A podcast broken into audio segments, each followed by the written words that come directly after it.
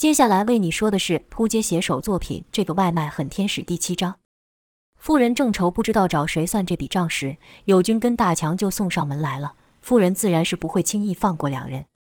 友军道：“阿姨，你别动手，我们真的和你一样是被他给骗的呀。”富人哼了一声，说道：“你们刚才可不是这样说的，现在改口谁相信呢？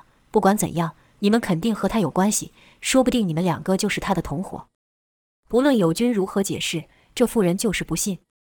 友军也快没耐心了，用力甩掉妇人的手，说道：“我说你这人怎么这么不讲理？就跟你说了，我根本不认识那女生。”妇人道：“不认识你们来这做什么？我看呐，八成是他走得匆忙，漏掉了什么东西，叫你们两个来拿。说我不讲理是吧？好啊，那我报警，看谁有理。”那妇人为了打电话，只好放开大强。友军心想：这妇人看来是要赖上我们了。等警察来，事情就闹大了。友军拉起大强就往外跑。妇人一看两人想跑，立刻追喊道：“还说不是同伙，分明是做贼心虚！别跑，站住，抓贼呀！”喊叫的同时，还用力扯了大强一把。大强此刻心里也没主意了，便跟着友军逃跑。妇人哪里追得到他们，只得在后面破口大骂。跑了好一段距离后，两人才气喘吁吁地停下。好巧不巧，正好到了和和宝宝见面的那间麦当劳。大强道：“怎么会变成这样？这到底是怎么一回事？宝宝真的是骗子？”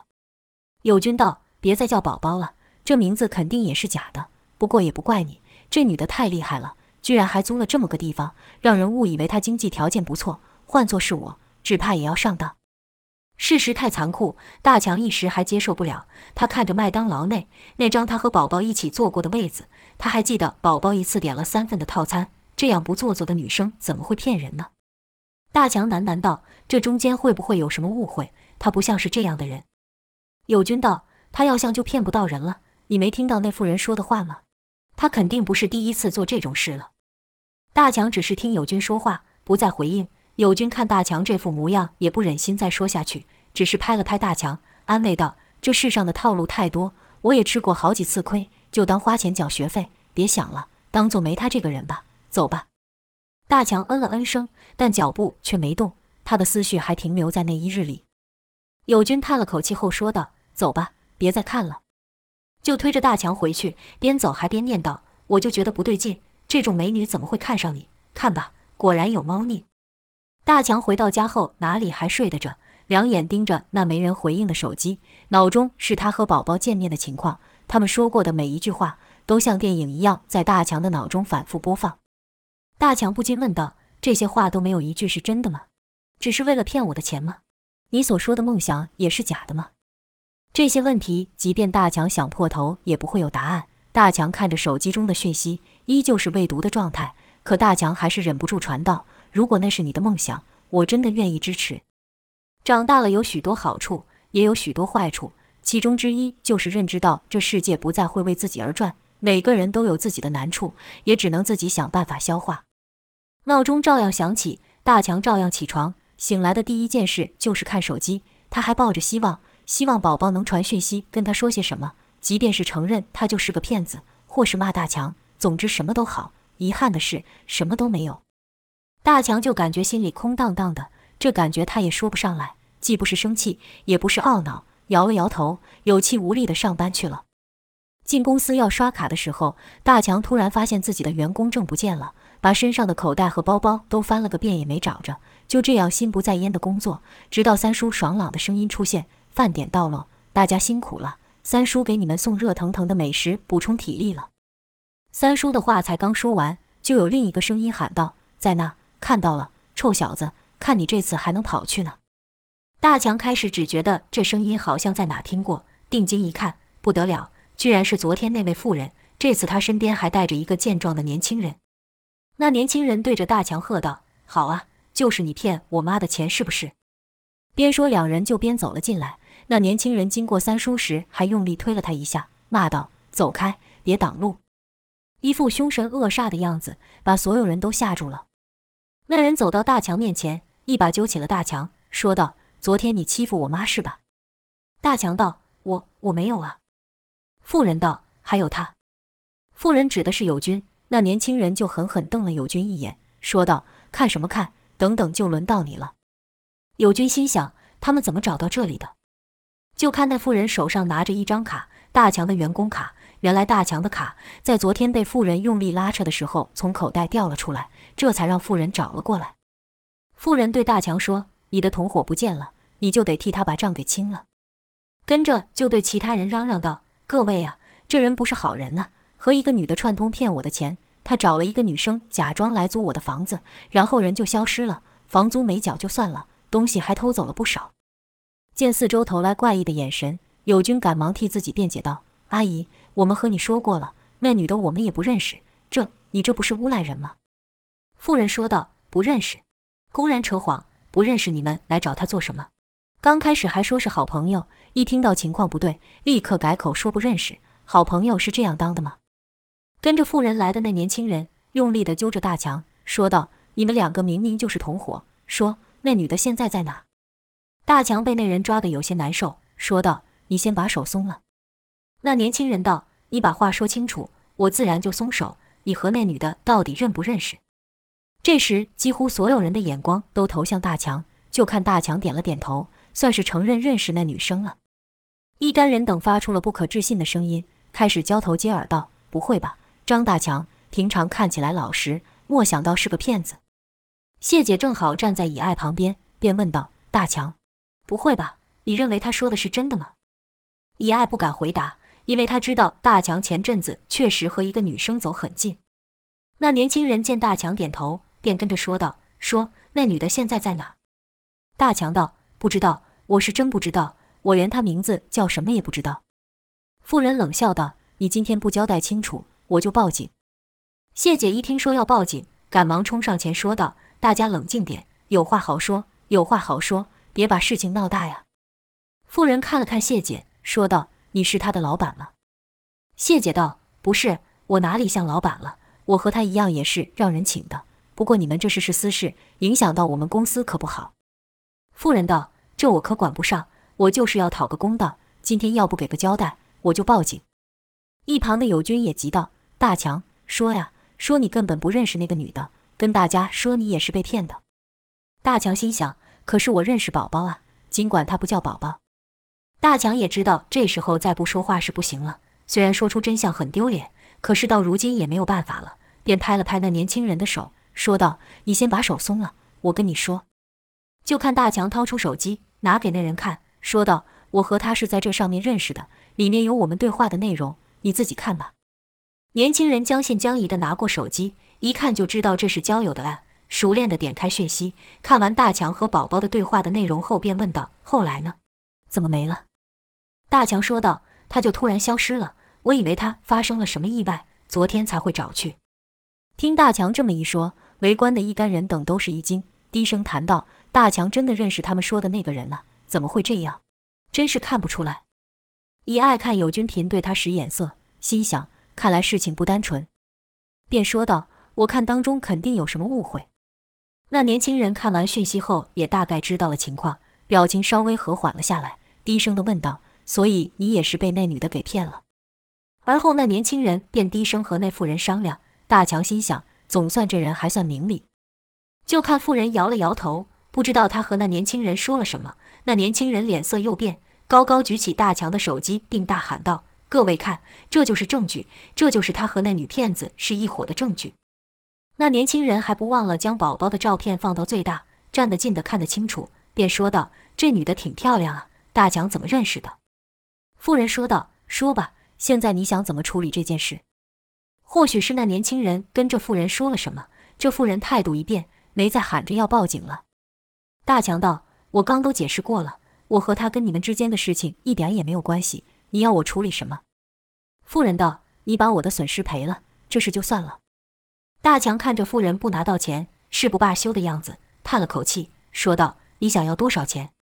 妇人说：“这样吧。”既然你有诚意解决这件事的，别的不跟你算，就算维修的钱就好，其他的算我自认倒霉。诺，这个金额。妇人就用手摆出了一个数字，一个不大不小的数字，跟着又威胁道：“不要的话，我就报警说你们是同伙。”大强心想，或许这是我能为宝宝做的最后一件事吧。眼看大强要答应的时候，有人说道：“哎哎哎哎，等等了，等等！就看三叔从围观人群中挤了出来，说道：“我说这位大姐呀，我看你还是报警吧，免得有下一个人受害。”三叔这一出面，在场众人都是意外。妇人问：“你是什么人？关你什么事？”三叔道：“你别管我是什么人，我看你们这么委屈，就知道那女的很可恶，必须报警，把她抓出来。”一边说，三叔一边还拿起手机准备报警。妇人和那年轻人对看一眼，心里都想：这下怎么办？其实这妇人早在发现宝宝消失的第一时间就报警了，只是觉得找到宝宝的机会渺茫，而且损失也没有妇人说的这么多。而且宝宝早把房租给付了，屋子里的钢琴是早有损坏，并非宝宝用的。吹风机宝宝确实是拿走了，但那只是一般吹风机而已，没有妇人说的这么昂贵。但宝宝不告而别，确实让妇人生气。那妇人打老半天电话也找不到人，心里正烦的时候，大强和友军正好找来，妇人就把一肚子火发在二人身上，漫天开起架来。等妇人的儿子回来后，妇人又把事情讲得夸张了许多，说的好像大强与友军对他动手了一样，所以他儿子才会气冲冲地找来。这下看三叔要报警，真追究起来，那自己不得麻烦。妇人立刻脸色一变，问道：“你是谁？”有你什么事儿了？三叔道：“你问我呀，我是个送外卖的。”他儿子说：“这没你的事，走开。”三叔没有被吓退，反而是愈走愈近，说道：“年轻人，话不是这么说，我也怕被骗了。你们今天不报警，把这女的找出来，说不定改天上当就是我呢。”妇人上下打量着三叔，说道：“你别笑死人了，你个死送外卖的有什么好骗的？”三叔道：“有啊，你没听过霸王餐吗？”那儿子道：“这不干你的事，你走开，不然我。”三叔道：“你要做什么？我有心脏病的，你别吓我呀。”那儿子就看向那妇人，不知道现在该怎么办。三叔的出现打乱了妇人的计划，一时间他也不知道怎么办。三叔则不管这个，按下了拨号键，真的报警了。就听三叔说道：“喂，警察局吗？我想报案。哦，我们这有一件诈骗案。哎，对对，受害人吗？有有有。”就在这呢，妇人没想到这送外卖居然真的管起事来，赶忙冲上前想把三叔的手机抢走。三叔一个转身避开了妇人这一抓，继续对着电话说道：“你问我被骗了什么呀？你等等哦，我问问。”三叔就问大强说：“被骗了多少？”大强回道：“两万，但还要加上他们的。”三叔又问那妇人：“你被骗多少？”妇人不回答，回身又是一抓，三叔一个侧身避开。对那儿子道：“你妈怎么突然不说话了？那你帮她说吧。你们打算向他们讨多少钱？”妇人见连使几招都被三叔给轻易避开，心里骂道：“这臭外卖的出来搅什么事？”妇人和他儿子都愣住了，不知道该怎么办。三叔这时突然大声对电话喊道：“喂，喂，奇怪了，怎么突然断线了？你们先想一下呀，我再重打一次。”妇人忙道：“等等。”我们得先回去算一下，到底损失了多少。三叔点了点头，说道：“也对，我建议你报高一点，这样他们才会觉得这件事很严重。你说我这样说有没有道理？”妇人狠狠地瞪了三叔一眼，心想：这人怎么知道我的计划？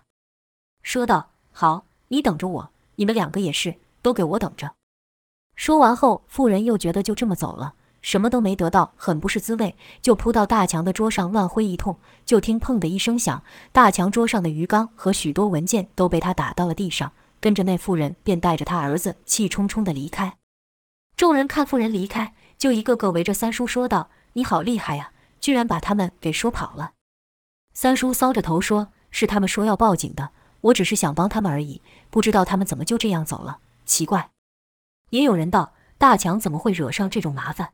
你刚才有看到大强手机上的女生长怎样了吗？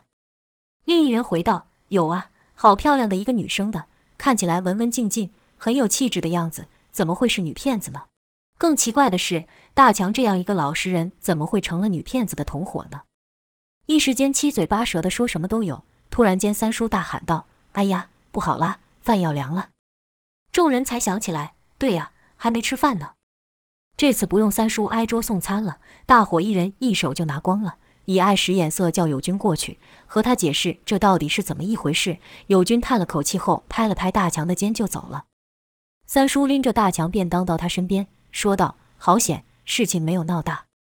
大强没有回应，这一切都发生的太快了，他根本来不及反应。原本他都想替宝宝把钱给赔了，三叔突然间闹这一出，也不知道为什么那妇人就走了。三叔道：“天大的事也得吃饭，再说这也不是什么大事。”大强想对三叔说些什么，可又不知道该说些什么。三叔拍了拍大强，说道：“人生嘛，难免遇到一些磕磕绊绊的事，听三叔的，吃饱了才有力气去面对。”说着，三叔看了一看在地上的金鱼福星，伸手就把福星给捧了起来。福星还在挣扎的乱跳。大强看着福星，却说道：“这鱼我不要了。”三叔问道：“这是为什么？”大强道：“他根本没帮我带来好运。”三叔说道：“鱼是无辜的呀。”大强没有再理会三叔，转身收拾起了其他东西。可这事情还没有完呢。那妇人下楼的时候，正好遇上了外出办事回来的贾博士，就听那妇人不断指着公司骂，骂得难听至极。贾博士就觉得奇怪，心想发生什么事了，便上前问道：“你们好，发生什么事了吗？”妇人道：“这间公司是个烂公司，里面都是坏人，欺负我们。”贾博士不解，问道：“欺负你们？怎么欺负你们了？”妇人刚才碰上了一个三叔，这次就谨慎点了，问道。你问这干嘛？关你什么事？贾博士道：“我就在这里上班。”妇人一听，怒火登时又烧了起来，骂道：“那你跟我装什么蒜？你们一个个都是骗子！”是边骂边走，把贾博士骂得一头雾水。很快的，贾博士就把谢姐叫进办公室问话。谢姐哪里敢隐瞒，把事情一五一十的说了。跟着贾博士便叫谢姐去把大强给找来。之后就听到办公室传出中英夹杂的责骂声。大概就是这里是工作的地方，你知道什么叫做工作的地方吗？就是这里只能谈公事，不能把私人的事情带过来，你自己的事情更不能把公司给牵扯进去，明白吗？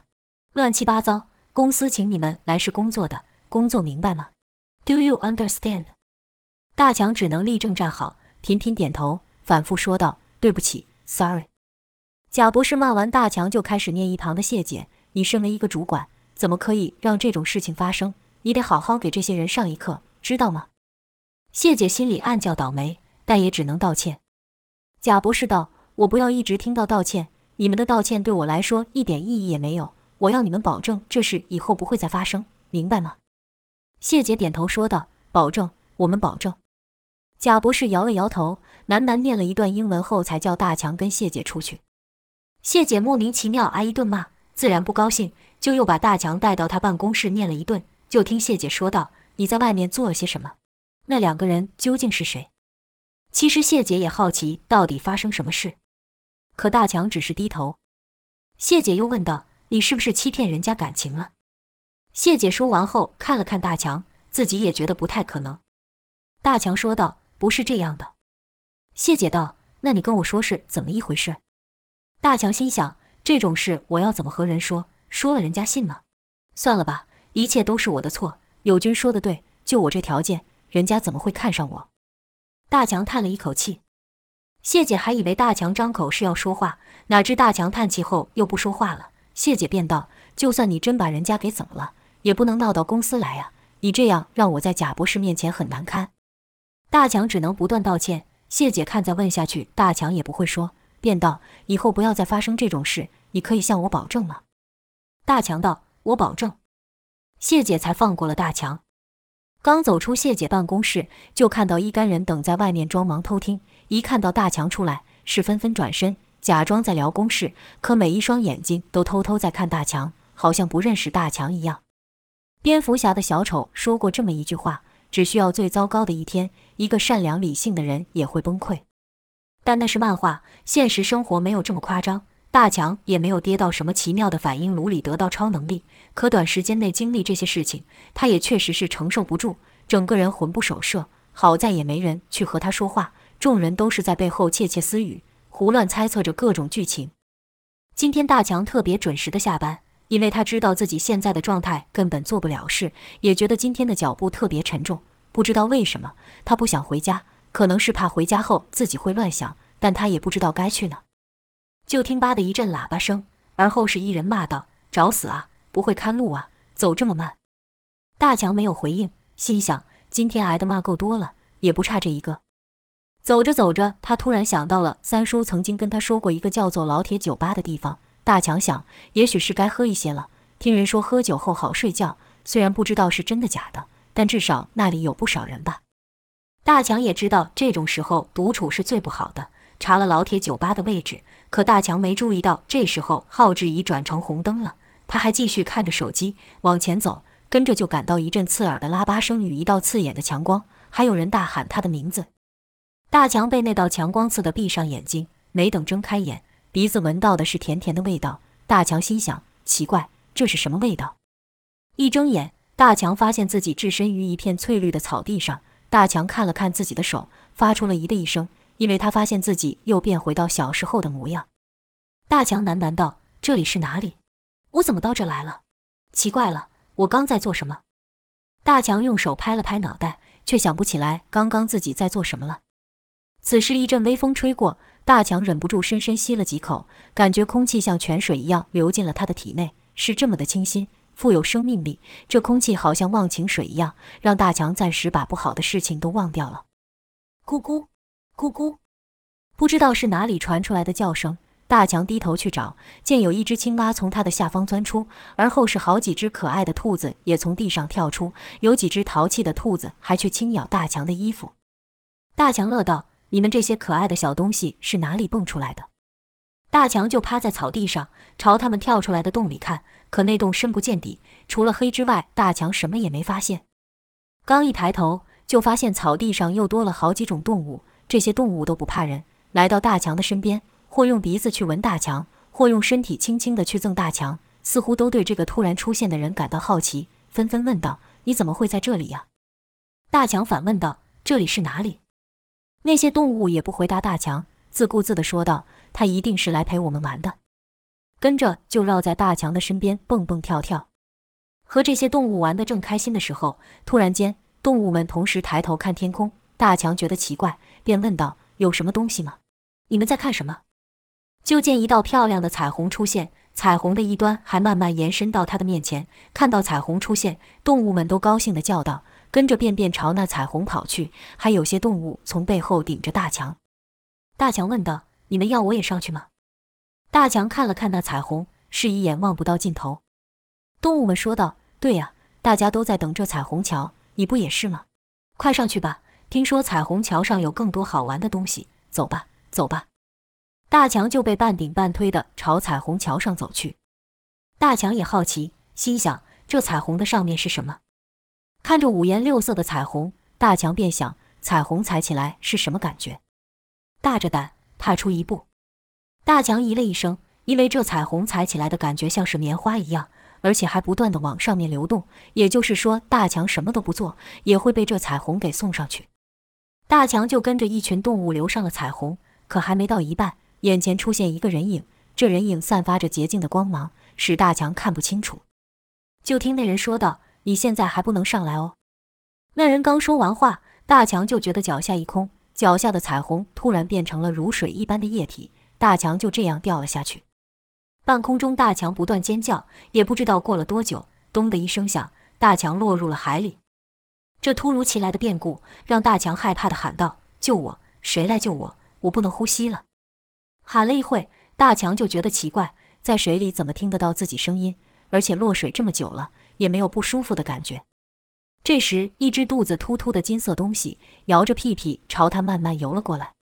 大强惊道：“福星！”这金色的东西正是大强养的金鱼福星。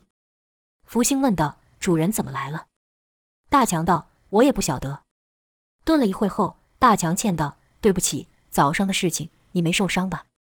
福星摇了摇屁屁，游到大强身旁说：“主人不用担心我，我没事儿。”大强跟着问道：“这里是哪里？”福星道：“这里是水里呀，主人难得来一趟，想不想看点路上看不到的东西呢？什么东西从水里面看出去都不一样哟。”大强看着福星闪闪发金的鳞片，忍不住说道：“我可以摸一下吗？”福星道：“当然可以啊。”大强就伸手碰一下，感觉好像是一片片的金箔一样，说硬不硬，说软不也软。大强赞道：“如果你是一条鲤鱼的话。”长大说不定就会变成龙呢。福星道：“龙，那是什么？”大强道：“龙啊，那是长得像这样的一种神话生物。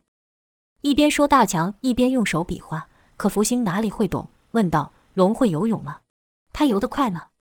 大强想了想，说道：“会啊，像是海龙王就会游泳。”福星有些不服气，说道：“福星也可以游很快。”大强道：“是吗？我看你平常都慢吞吞的。”没等大强说完，福星就从后面顶着大强往前游，游的速度可快了。直到福星觉得够了，才停下来，游到大强的前面，说道：“那叫海龙王的有比我还快吗？”大强这下不敢再小瞧福星了，说道：“没有，你是我看过游得最快的了。”福星高兴地摇了一圈，说道：“我才没主人说的这么厉害呢！我好多朋友都游得比我快，我带主人去认识他们吧。他们要是知道有人来了，肯定会很高兴的。”跟着福星就游到大强的后面，推着大强前进。只是这次是慢慢地游着，游着游着，旁边出现了一个像盾牌的东西，且颇为巨大。大强就问道：“那是什么呀？”话刚说完，就看那盾牌前面伸出一颗头，原来是一只乌龟。那乌龟朝四处张望，问道：“是在问我吗？”